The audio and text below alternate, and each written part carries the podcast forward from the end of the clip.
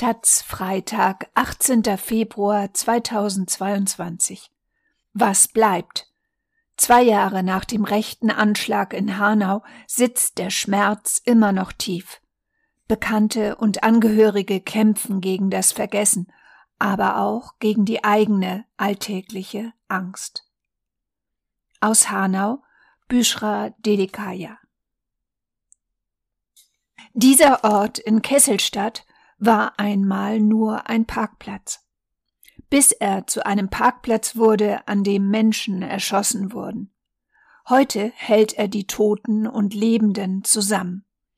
Betritt man den Kurt-Schumacher-Platz und geht circa fünf große Schritte nach links, öffnen sich die automatischen Schiebetüren vom Lidl, piepende Kassenscanner und dunkeltönendes Surren der Kühlabteilung setzen an. Wenn man kehrt macht, steht drei Schritte weiter ein marmornes Gedenkkreuz mit Gravur auf der Sichtseite. Dieses Kreuz wurde errichtet im Namen von Jesus Christus für den Helden Willi Viorel Paun. Zwischen Blumen und Kerzen wurde ein kleines Weihrauchfass niedergelegt, ein aromatischer Geruch hängt in der Luft. AnwohnerInnen laufen quer über den Parkplatz zu den allseitig umliegenden Hochhäusern. Ein Mann zieht an der Leine seines Hundes. Hinter ihm ein Kiosk, auf dem in blauer Schrift steht Arena Bar und Café. In diesem Kiosk und dem nebenanliegenden Raum und auf dem Parkplatz draußen erschoss ein rechtsextremer Schütze am 19. Februar 2020 sechs Menschen mit Migrationshintergrund. Kurz zuvor tötete er wenige Kilometer entfernt drei weitere. Insgesamt neun Menschen mit Einwanderungsgeschichte. Zwei Jahre sind seitdem vergangen. Die Schüsse längst verhallt, die Spuren gesichert. Wenn der Name der Stadt Hanau fällt, folgen ihm seit zwei Jahren neun weitere. Gökhan Gültekin, Ferhat Unvar, Sedat Gürbüz, Said Nessa Hashemi, Mercedes Kirpasch, Hamza Kurtovic, Willi Viorel Paun, Fatih Sarac Olo, Kaloyan Velkov.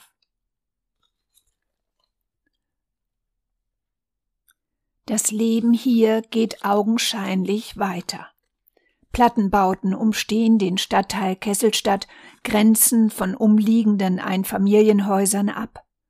Wenig Grünfläche, keine Geschäfte weit und breit, höchstens Supermärkte, ein paar Kioske, einer davon ist der am Kurt-Schumacher-Platz und hat seit zwei Jahren geschlossen. Ja, schau, da hinten direkt, siehst du schon, wenn du rübergehst. Jutz, sagen alle in Kesselstadt und meinen das Jugendzentrum in der Nachbarschaft. In diesem haben sich drei der Opfer, Ferhat, Hamza und Said, bis zu ihrem Tod regelmäßig, teilweise täglich aufgehalten. Aus dem Innenhof des Jugendzentrums kommen gedämpfte Stimmen, das Tor steht halb offen, das Gelächter wird lauter. Zwischen den bunten Restbasteleien und Informationspapieren am Fenster hängt ein Foto, das heraussticht. Darauf sind alle neun Opfer abgebildet, die durch den rassistischen Mord im Februar 2020 in Hanau ums Leben kamen. Vor den Eingangstüren stehen vier junge Männer und unterhalten sich feixen herum. Sie stehen in weiten Abständen voneinander entfernt, bewegen sich hin und her, sind ruhelos und wechseln dauernd ihren Steh- und Sitzort, als würden sie jeden Moment aufbrechen wollen. Dabei rufen sie sich über den Platz hinweg Neckereien zu, die mit lauten Lachern quittiert werden. Zwei von ihnen sind an eine Wand gelehnt und alle vier tragen dicke Jacken, Sneaker und eine jugendliche Unbeschwertheit, die sich in verschmitzt grinsenden Gesichtern ausdrückt. Sie alle sind seit Kindheitstagen mit den Ermordeten Ferhat und Hamza befreundet gewesen. Auch Said Nessa war oft da, hier, wo die Opfer sich von leblosen Fotos lösen und Gestalt annehmen, Menschen mit einer Geschichte, vielen Eigenarten und unterschiedlichen Charakterzügen, keine fremden Toten. Spricht man auch in anderen Stadtteilen Hanaus irgendwen mit Migrationshintergrund an, dann sind die Ermordeten alte Schulfreundinnen, verbliebene Namen aus der Kindheit, langjährige Nachbarinnen. Ihr Schicksal und alles, was dahinter steht, überschneidet sich zwangsläufig mit ihrem Leben. So auch bei Erai, Isa, Hüseyin und Sinan. Wie alle Jugendzentren verströmt auch das Jutz, in dem die vier Freunde sehr oft sind, ein Gefühl von Schulschluss und Heimeligkeit. Ab dem frühen Nachmittag laufen junge Leute ein und aus, Oft steht ein Sozialarbeiter oder eine Sozialarbeiterin vor der Tür, raucht eine, unterhält sich dabei mit den Jugendlichen draußen über Schulnoten und Corona. Dann gehen die Teenager zusammen rein, erzählen sich Dinge sehr schnell und laut.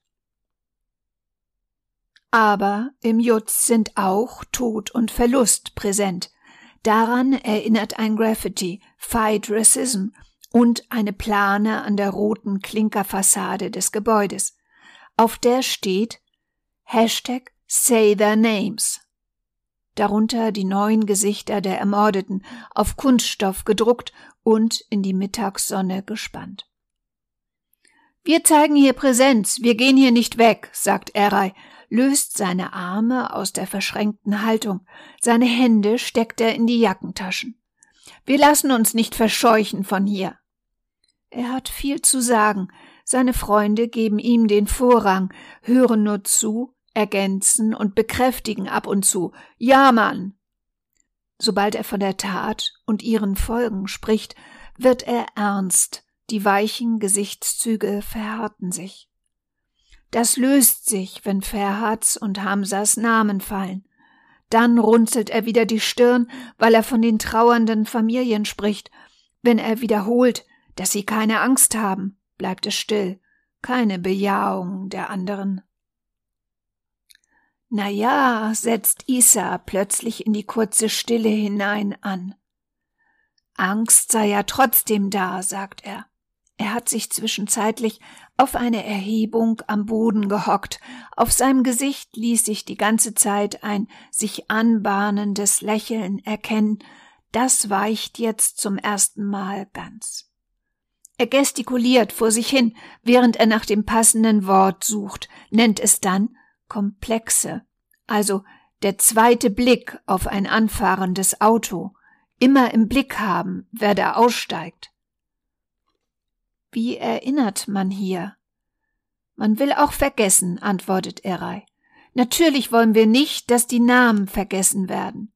Sie würden ja kämpfen, damit das eben nicht passiert. Und trotzdem, irgendwie will man's auch vergessen, die Tat selbst jedenfalls, um mit dem Leben weitermachen zu können. Von ihren Freunden sprechen sie, als wären sie weg, aber nicht tot. Wenn Eray sagt, das waren sehr gute Jungs, dann klingt er wie jemand, der gerade Bilder im Kopf hat. Er lächelt, die anderen nicken. In der Clique, so wie sie hier steht und lacht und sich erinnert, ist das Trauern noch da, aber auch die Ausgelassenheit des alltäglichen Lebens hat sie eingeholt. Es wirkt wie ein Zwischenzustand, den sie sich nur gegenseitig begreiflich machen können. Abschließen geht nicht, sagen sie. Wir haben noch viele offene Fragen. Wie es sein kann, dass die Polizei angerufen wird und nicht rechtzeitig da ist, wollen sie wissen. Eray sagt, die haben den ja als verrückt betitelt und deutet auf die Hochhäuser hinter ihm. Dort hat der Täter gewohnt und bis heute sein Vater. Dann, nach der Fragerei, sagt einer von ihnen, der deutsche Staat hat uns im Stich gelassen. Mehrere Jugendliche laufen derweil ins Jutz rein.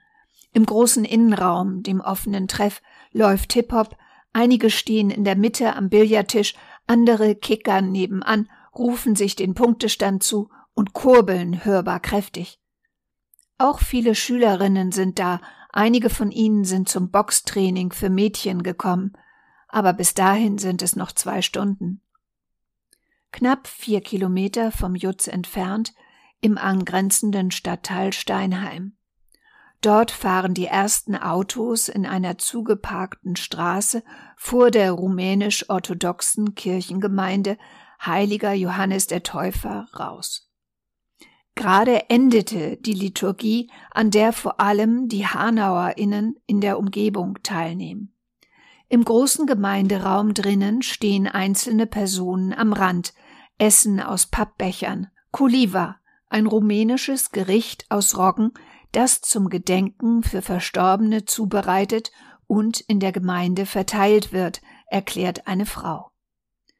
Klar sei das auch für Willi, sagt sie, sein Schicksal habe alle hier getroffen. Ekteni für die Entschlafenen. Bis dahin blättert ein Mann, der auf einer der Sitzbänke vor dem Gemeinderaum Platz genommen hat. Sein Zeigefinger streicht über ein paar Zeilen, die sich in seinem Gebetsheft befinden. Wir bitten dich auch für die Seelenruhe der entschlafenen Knechte und Mägde Gottes, hier fiel auch oft Willis Name, sagt er. Für die Seelenruhe der entschlafenen Knechte und Mägde Gottes Willi Viorel Paun. Auf der Einschlagklappe des Heftchens klebt ein Foto von Julia und Niculescu Paun, die Eltern von Willi Viorel. Beide stehen mit einem Lächeln in der Mitte des Raumes Pose, in dem soeben der heutige Gottesdienst stattfand. Die Mutter hält mit beiden Armen einen großen Strauß Blumen umklammert, der Vater trägt einen hellblauen Anzug, zwischen ihnen Pfarrer Raphael. Nach dem Tod ihres Sohnes ließ sich das bislang nur standesamtlich verheiratete Paar in dieser Gemeinde kirchlich trauen. Sonnenstrahlen durchfluten den Raum, Schattenspiele über Bilder von Heiligen der orthodoxen Kirche. Nach dem Gottesdienst hat Pfarrer Raphael Zeit. Auch nach zwei Jahren haben die Leute aus meiner Gemeinde nicht vergessen, nur langsam kehrt Normalität ein. Normalität, das heißt, dass man keine Angst mehr hat, bei Dunkelheit das Haus zu verlassen. Wie das im Jahr des Anschlags ausgesehen habe? Der Pfarrer schnaubt zur Antwort auf, seine Augen geweitet aber mittlerweile hätten die Leute keine Angst mehr. Die deutschen Behörden, sagt er, müssten auch die religiösen Gemeinden schützen. Viele seiner Gemeindemitglieder seien aus Rumänien, aber eben auch Hanauerinnen. Ihre Sicherheit ist die Aufgabe der deutschen Behörden. Auf seinem Smartphone zeigt er mir ein Foto von Klaus Kaminski, dem Oberbürgermeister aus Hanau, wie er neben Raphael hier in der Gemeinde steht. Das war sechs Wochen nach dem Anschlag. Viel Papalapap sei das gewesen. Sechs Minuten Autofahrt, einen Stadtteil weiter, Lamboy. Ein Mann mit einem runden Serviertablett voller bis zum Rand gefüllter Teegläser steigt die Treppen hoch öffnet die Bürotür von Servet Utscha, dem Vorsitzenden des Vereins AYDD e.V., übersetzt Verein der Solidarität und Gemeinschaft Ageri. In Hanau leben viele Menschen aus Ageri, einer Stadt in der kurdischen Region der Türkei.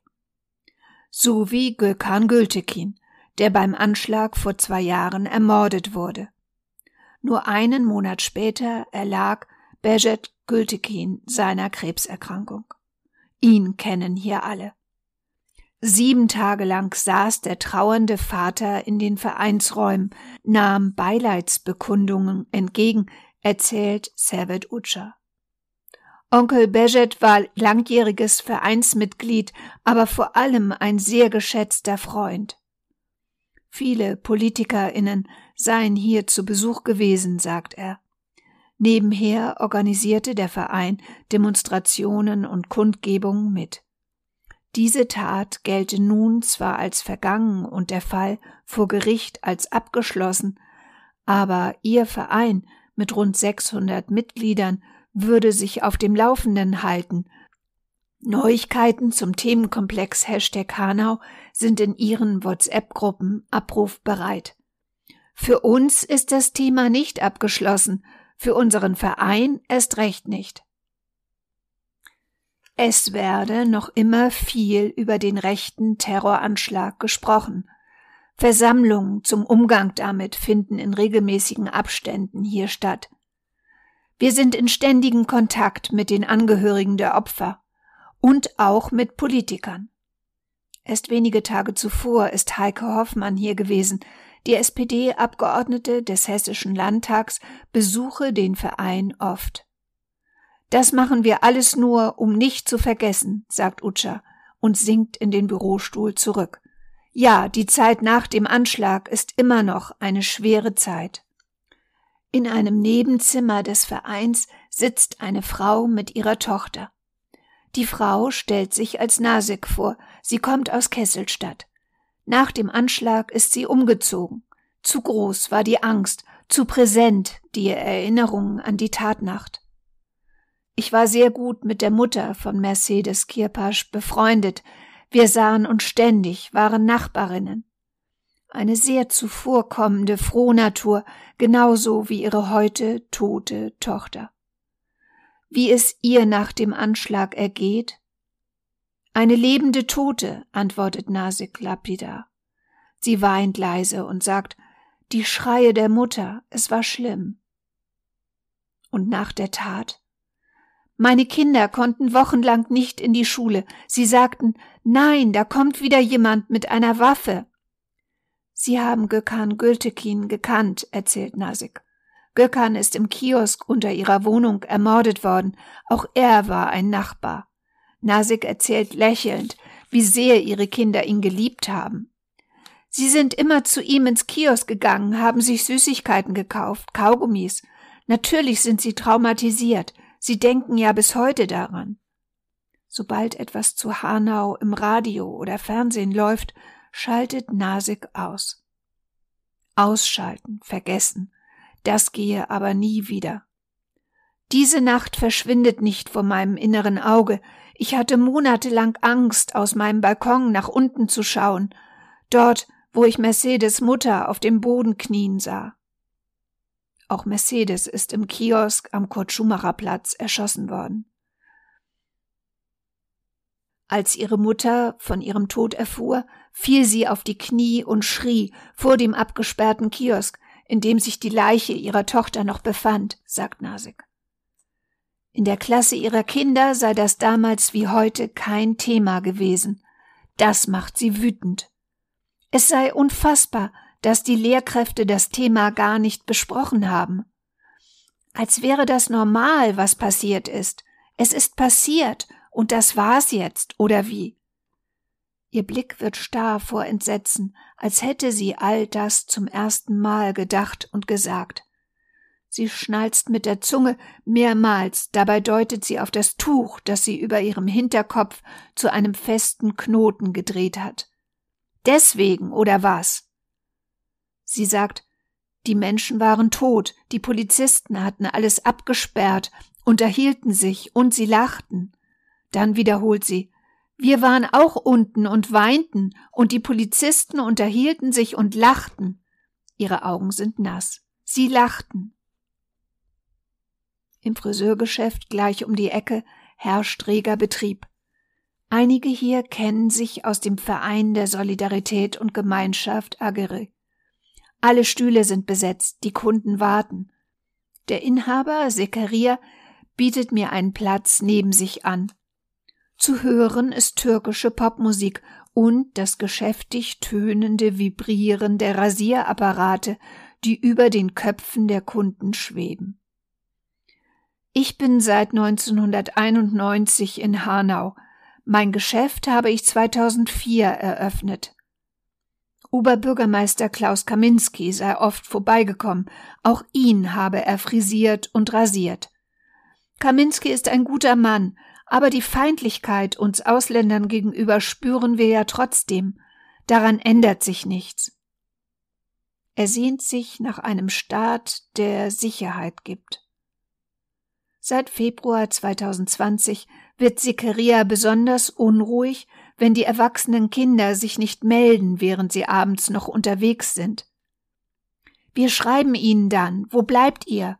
Und wir denken an das Schlimmste. Auch einige der Opfer seien seine Kunden gewesen, etwa Gökhan Gültekin.